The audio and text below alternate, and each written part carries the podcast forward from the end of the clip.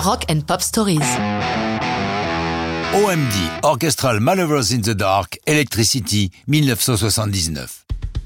Réussir quand elle est teenager, une chanson qui ne sera jamais un hit, mais un classique, au son certes aujourd'hui très démodé, mais toujours vivant, tout en pompant honteusement ses idoles, c'est l'exploit peu banal que vont accomplir Andy McCluskey et Paul Humphreys, les créateurs d'Orchestral Maneuvers in the Dark, OMD pour les intimes. Cette chanson, ils l'ont déjà à leur répertoire dans un groupe précédent, presque inconnu, The ID. Dire qu'ils ont été influencés par les pionniers de la musique électronique, les Allemands de Kraftwerk, et par leur single Radioactivity est en dessous de la vérité. McCluskey l'a expliqué en novembre 2009 au magazine britannique Mojo. Je cite Je suis sûr que c'est l'influence de Kraftwerk qui se cache derrière mon goût pour écrire des chansons concernant des objets, les avions, les téléphones, les raffineries de pétrole. On a écrit Electricity alors que l'on avait 16 ans. On écoutait en boucle Radioactivity. Je me souviens bien des années plus tard avoir été invité chez Wolfgang Flurs, ex-membre de Kraftwerk.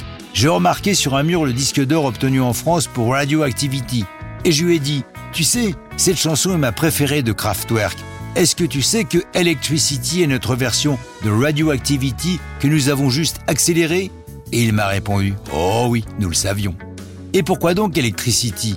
McCluskey explique. Paul Humphreys a étudié l'électronique et serait sans doute devenu ingénieur si notre groupe n'avait pas changé sa vie. En dehors du plagiat consenti, Electricity a un thème qui résonne aujourd'hui dans l'actualité, puisqu'elle s'attaque à notre abus des ressources électriques dues à nos modes de consommation. La chanson a dès ses débuts une longue vie. Elle paraît d'abord sur Factory Records, puis à deux reprises différentes sur Din Disc, pour connaître une nouvelle réédition en 2019 sur le label Virgin. La chanson est mixée par Martin Hannett au Strawberry Studio de Manchester.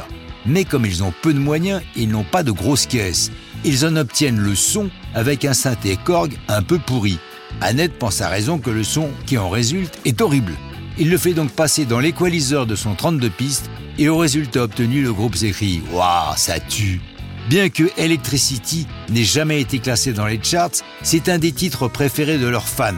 Et comme l'a dit Paul Humphreys au magazine Uncut, nous n'avons jamais fait un concert sans jouer Electricity. Jamais. Souvent on rappelle, quand on est en tournée, aucune chanson ne marchait aussi bien que celle-là.